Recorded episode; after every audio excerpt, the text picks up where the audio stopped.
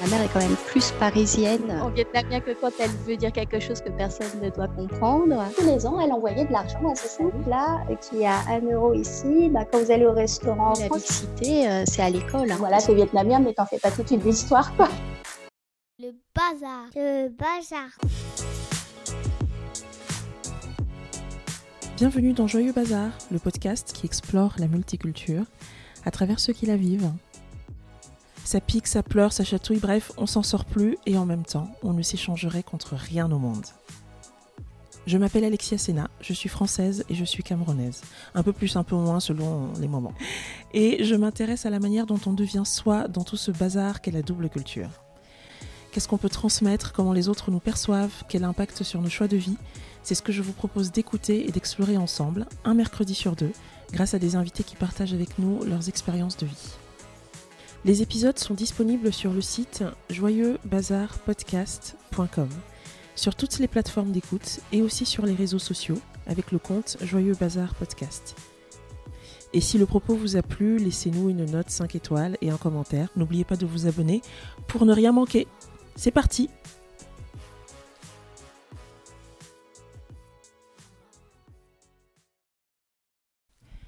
Cet épisode est le troisième d'une mini-série dans laquelle j'explore les liens entre double culture et trajectoire professionnelle.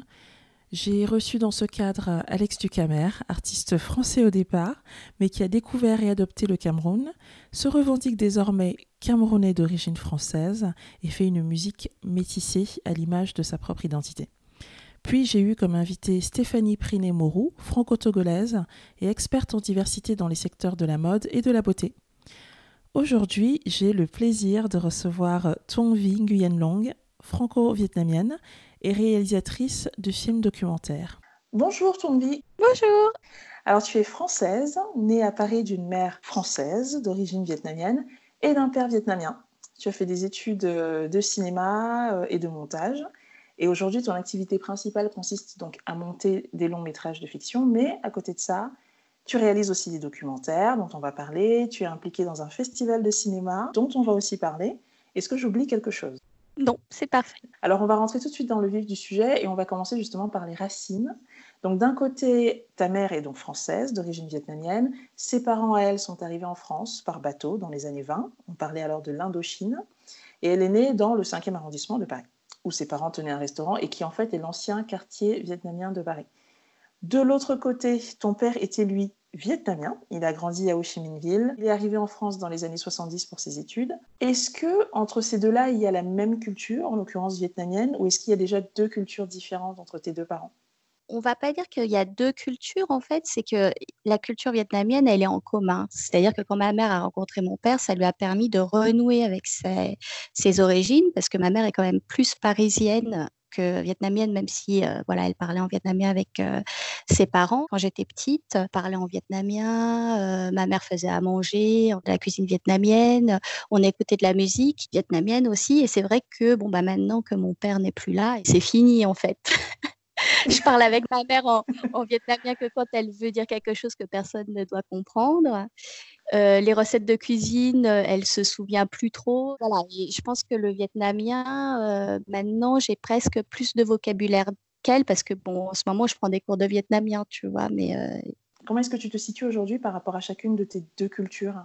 Bah, moi, c'est comme si je me rapprochais un peu plus de mes origines vietnamiennes avec le temps, en fait. Mais c'est surtout peut-être que j'en prends conscience. C'est-à-dire que quand j'étais petite, donc je baignais plus dans la culture vietnamienne, mais je ne me le formulais pas. Par contre, quand j'ai eu 20 ans, j'ai voulu prendre des cours de vietnamien. Et du coup, j'ai commencé à faire des documentaires en rapport avec le Vietnam. Pour ton père, la France, c'était une promesse d'ascenseur social.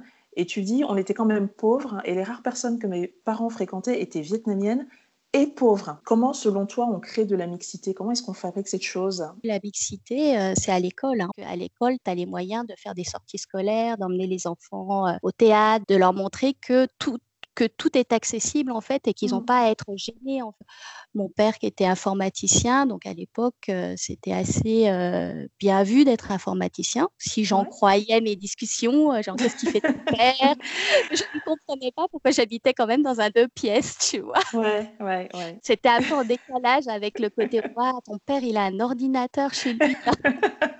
Cela dit, mes parents étaient intellectuels, donc c'est vrai qu'on allait quand même dans les musées. Donc, ce qui fait que quand j'ai grandi, j'avais aucun complexe, j'avais pas peur d'aller dans les musées. Je me sentais chez moi quand je rencontrais des gens de différentes classes sociales. Alors, on va, on va parler de tes films. On va parler des documentaires que tu réalises. Donc, le premier qui est sorti en 2011 s'appelle Le Retour à la Terre. Tu accompagnes ta mère qui va au Vietnam pour la première fois Exactement. Je suis allée la troisième fois au Vietnam où on a décidé avec mon conjoint d'emmener les enfants aussi. Je me suis dit que c'était pas possible que j'y aille une, voilà, une énième fois et que ma mère ait jamais vu euh, le pays. Tu dis que tu fais des films parce que tu te poses des questions et que tu n'aimes pas y répondre seule. Du coup, tu vas voir ce que les autres en pensent. Pour ce film-là, euh, c'est quoi les questions auxquelles tu n'avais pas envie de répondre euh, toute seule? Bah, en fait, j'avais envie de, comprendre ce qui pouvait euh, me relier à un pays, un mmh. pays que j'allais visiter en tant que touriste. Et à la fois, c'était pas comme un, pays que, qui m'était complètement étranger. Donc, la première fois que je suis allée au Vietnam, j'avais 20 ans. Je me suis dit, c'est là que tout a commencé en pensant à mon père. C'est le pays où a grandi mon père quand je suis retournée avec ma mère, j'avais envie de voir, elle, quelles seraient ses premières réactions par rapport à un pays qu'elle avait plus fantasmé finalement. Ce que tu as surtout exploré à travers ce film, c'est son regard à elle. Exactement. Qu'est-ce qu'allait être le Vietnam dans les yeux de ma mère? J'ai décidé de filmer euh, sa, son expérience de voyage juste dans les chambres d'hôtel. Parce que c'était un moment qui nous permettait à nous deux de nous retrouver en dehors de la, de l'activité de la ville, de l'activité touristique. Du coup, voilà, des chambres d'hôtel qui se succèdent. Je crois que je suis la fille du frère aîné de son, de son père. Oh, c'est trop compliqué, je sais pas comment dire. Ça, c'est pour, euh, pour la famille. Où je leur donne 200 euros ou, 300 dollars. Si c'est vraiment 30 000 dons, ça lui fait 6 millions. C'est un pot de cornichon Tu mets quoi dedans? La terre, de la terre. Mais la terre, pourquoi la terre? De la terre d'ici. Et j'ai vraiment cherché à quel moment c'était légitime et ça avait un sens en fait de découvrir le Vietnam. Et je me suis dit, bah, évidemment, en fait, ça va être juste le moment où elle découvre sa famille, qu'elle a un contact émotionnel. Le Vietnam devient enfin réel, donc on peut sortir d'une chambre d'hôtel et on peut se, se confronter à la réalité. Ça, c'était le premier film. Dans ton mhm. deuxième film, qui s'intitule Cultiver son jardin, euh, et qui est sorti en 2019, on voit ta, mère en fait qui va fleurir le caveau familial donc en France à l'occasion de la Toussaint. Entre l'arrachage de mauvaises herbes et allumage d'encens, euh, on voit deux générations qui dialoguent autour de la vie et la mort, euh, des trucs très profonds sur, sur l'au-delà, sur les ancêtres et tout. Et puis des trucs, tu sais, au début, on, on entend juste parler de fleurs. Tu veux choisir quelle couleur Prends le rose peut-être et le rouge, non ah bon Pourquoi là c'est varié, il y a du jaune Mais si l'âme, elle circule, elle reste pas euh, près de la tombe. Mais où veux-tu qu'elle aille Elle est morte en mars, elle était née en septembre. Ah oui. De l'année. C'est marrant que l'arbre. Elle est morte la, même, le même, là, quelques jours comme euh, Claude François. Ton troisième documentaire, qui est en préparation, s'appelle Et le travail fut. Et donc, tu suis le quotidien d'une entreprise euh, vietnamo-française basée au Vietnam et qui s'appelle Officiance. Est-ce que ce film est moins personnel que les précédents ou c'est juste une impression? Alors, c'est juste une impression. Je me disais bien. Quitte le, lien familial, le cercle familial. Mais bon, euh, ça parle quand même du Vietnam, donc ça parle quand même du lien que j'entretiens avec le Vietnam mais de façon moderne. Mon père donc était informaticien, il est venu en France pour travailler pour que sa vie soit euh, soit meilleure. Et du coup, aujourd'hui, je fais ce film, une boîte qui propose des, services informatiques, et j'essaye de voir, euh, voilà, à travers leur quotidien, comment le Vietnam va réussir euh, économiquement à faire partie, voilà, du monde de demain, en fait. Et alors, il y a deux, euh, deux aspects autour de, la question du travail et du sens du travail que je trouve intéressant. Le premier, c'est un aspect plutôt interne, parce qu'Officiant, c'est une entreprise qui est autogérée. Il n'y a plus de boss depuis quelques années. Et donc, les salariés organisent et inventent finalement leur travail, leur mission, leur fonctionnement. Euh, donc, il y a déjà ça qui est hyper intéressant. Et puis, il y a un aspect plus externe, c'est qu'effectivement, c'est une entreprise de tech euh, dont les salariés sont vietnamiens, mais dont les clients sont principalement en Occident. Moi, ça me, ça me pose question euh, sur la mondialisation. pour ce qui est de la France et du Vietnam plus particulièrement, est-ce que ce schéma pays pauvre, pays riche, pays qui travaillent et pays qui consomment, ou aussi lieu touristique pas cher, hein, on reste d'ailleurs sur l'un qui travaille, l'autre qui consomme, est-ce que cette relation, ce schéma-là, il peut changer grâce à la tech? Alors, je ne sais pas s'il peut changer grâce à la tech. Ce que je sais, c'est que j'avais envie de changer euh, la vision qu'on avait du Vietnam, qui, en effet, euh, dans la plupart des reportages ou des fictions qu'on voit, c'est soit ça fait référence à la guerre, que ce soit la guerre d'Indochine ou la guerre du Vietnam, ou alors ça présente en effet des reportages de tourisme. Ah, mais en fait, le Vietnam, ça peut être autre chose, ça peut être quelque chose de très moderne, des salariés qui travaillent dans une entreprise, qui ont presque les mêmes en fait euh, préoccupations que euh, des entreprises en France en fait. Ce qui m'avait marqué aussi, c'est qu'évidemment c'est une entreprise voilà qui est vietnamienne, mais qui a été créée par des euh, Français d'origine vietnamienne et donc qui ont à cœur de créer un lien entre la France et le Vietnam. La première chose qui vient en général à l'esprit, c'est euh, la sous-traitance en fait. Peut-être que plus tard, euh, les équilibres vont se, euh, voilà, vont, se rééquilibrer et que la France et le Vietnam, ils peuvent se, se nourrir l'un de l'autre de leur expérience. Ce qui m'intéressait dans cette entreprise, c'était de montrer justement un modèle, de montrer qu'au Vietnam, on pouvait aussi innover et notamment dans la façon d'interagir au sein d'une entreprise. Les fondateurs d'une entreprise ont décidé euh, de ne plus être les patrons et de euh, permettre aux salariés de, euh, de gérer ensemble l'entreprise. Mm. L'idée, c'était de fédérer les énergies et de, de faire de ces individualités une dynamique collective. Officiant, c'est aussi une entreprise qui a été créée par deux Français qui sont des Viet Q. Alors, les Viet Q, ce sont des, des Vietnamiens d'outre-mer. C'est la diaspora, en fait. Euh, et je, trouve que ça pose aussi la question de l'argent et des flux d'argent entre, euh, entre le Vietnam et l'extérieur. Euh, alors, à deux niveaux. Au niveau macro, avec effectivement des enfants du pays qui, qui reviennent ou qui viennent investir et créer des emplois, mais aussi un deuxième niveau plus personnel, avec l'écart de revenus et de niveau de vie qu'il y a entre nous, la diaspora, et la famille qui est restée au pays au cours du voyage avec ma mère, la réponse que j'ai eue par rapport au lien qu'elle entretenait avec le Vietnam, je me suis aperçue que c'était un lien d'argent, en fait. Tous les ans, elle envoyait de l'argent à cette famille qu'elle ne, ne, connaissait pas plus que ça, en fait. Mais bon, voilà, le jour de l'an, hop, elle envoyait de l'argent. Et tout le long du voyage, ça a été la question de, bon, bah, combien je, lui je leur donne, tu crois Est-ce que... Et c'est vrai que, en fait, quand on va au Vietnam et qu'on est Vietkieu, on est toujours confronté à ça. On arrive au Vietnam, évidemment, c'est un pays en voie de développement, donc euh, on voit bien qu'on n'a pas le même niveau de vie. Et eux-mêmes, ils savent très bien cet écart d'argent. C'est compliqué parce que euh, on a l'air riche comme ça quand on rentre au Vietnam, mais bon, euh, nous, quand on est en France. Si ça peut te rassurer, c'est la même chose pour les diasporas africaines. à ceci près que je vais parler de ce que je connais pour les Camerounais, tu as une grande partie de la diaspora en fait qui, euh, qui s'invente encore une vie, le temps des vacances au pays, euh, la grande vie et tout. Euh, on vit à l'hôtel, on est bien, on va en boîte, tout ça. Alors que voilà, ça, a été compliqué de rassembler cet argent-là, mais pas tout le monde, hein, bien évidemment. Mais une partie de la diaspora, on ment un petit peu sur le niveau de vie que qu'on a ici. Quand je vais au Vietnam, moi, j'ai pas envie de me vanter. Justement, je suis presque gênée, tu vois.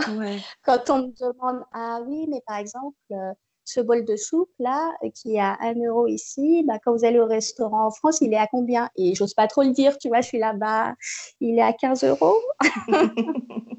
Et par contre, je pense que ce, lien d'argent, la deuxième génération, celle qui est née en France comme moi, on a peut-être euh, envie de faire autre chose que de donner de l'argent en fait à la famille. Et puis aussi peut-être que parce que en effet, la première génération était déjà euh, occupée à survivre elle-même dans le pays dans lequel elle venait d'arriver. Euh, j'ai une vie plus confortable que celle de mes parents. On parlait de, la société que je filme. C'est vrai que tu as pas mal de Vietkieu qui ont cette tentation d'aller au Vietnam, de créer une entreprise et euh, que quelque part le pays dont tu es originaire, il se développe en fait. Moi, je pense que je m'inscris de façon un peu plus euh, modeste dans cette vague-là, dans le sens où moi, j'essaye de donner une autre vision du Vietnam parce que je pense que les représentations sont très importantes en fait pour amorcer un changement.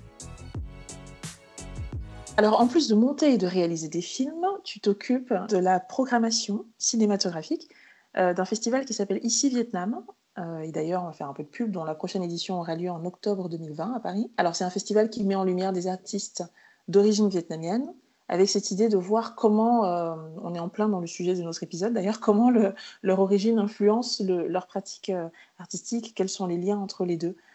et en l'occurrence, pour la partie film, comment justement s'exprime le lien entre Vietnam et diaspora dans les films que vous recevez? Alors en fait, c'est très, euh, très intéressant. C'est aperçu que la première édition, euh, ça parlait surtout des liens familiaux, de, euh, voilà, de, des influences.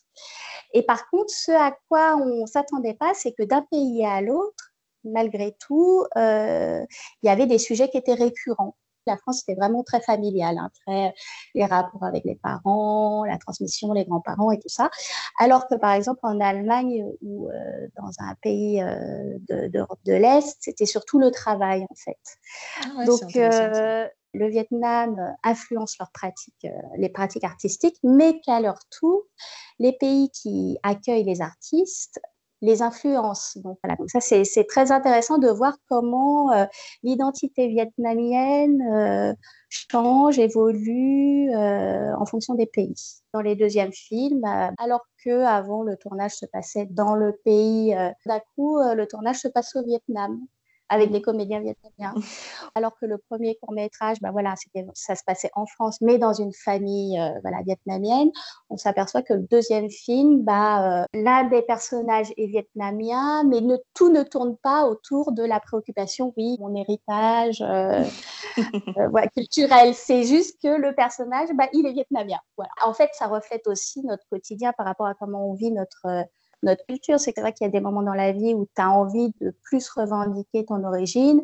Et puis à d'autres moments, bah, es juste, bah, tu vis ta vie de tous les jours, tu es français, mais bon voilà, tu es vietnamien, mais t'en fais pas toute une histoire. Quoi. Je crois savoir qu'il y a euh, un projet de peut-être montrer aux Vietnamiens du Vietnam ces, récits de Vietnamiens euh, euh, d'outre-mer. Pourquoi vous voulez faire ça? Cette envie de créer un pont, en fait, avec ce pays que, voilà, dans lequel on n'est pas né, mais que, qui nous a bien imprégné à travers le quotidien de, nos parents. Et donc, l'idée, c'était vraiment de, après s'être exprimé, avoir raconté nos vies en France, c'est de, euh, de se confronter à un public vietnamien, en fait. Les, Vietnamiens, ils ont de la famille à l'étranger, mais euh, entre familles, on ne se raconte pas tout. Donc, euh, donc le film, ça peut, ça peut ouvrir des conversations. J'espère que ça se fera, mais donc le fait de montrer les éditions 2018 et 2019 au Vietnam, c'est de provoquer des débats et puis peut-être aussi peut-être des collaborations artistiques, en fait. Dans l'édition d'octobre, qui va se passer à Paris, déjà, c'est de programmer des courts-métrages Made in Vietnam. Du coup, il y aurait une programmation d'une heure, une heure et demie de courts-métrages qui serait en parallèle voilà, à notre programmation de courts-métrages fait par la diaspora et de croiser les points de vue. En fait, c'est ça, c'est de créer du lien. Vie, on arrive à la question de fin, qui est toujours la même, quel que soit l'invité. Voilà, entre la génétique, euh, les rencontres de la vie, la personnalité, finalement, chacun d'entre nous se débrouille avec euh, ce bazar qu'est la double culture et essaye à sa manière de devenir euh, qui il est ou qui elle est. Euh, toi, qui est-ce que tu es devenu? Le fait de dire qui es-tu devenu, ça veut dire que c'est une fin, c'est un aboutissement. Mais je crois que non. Je crois que toute ma vie, je vais évoluer d'un côté à l'autre d'une rive. Mais voilà, je, pense que je ne suis pas encore devenue. Je ne sais pas si je deviendrai.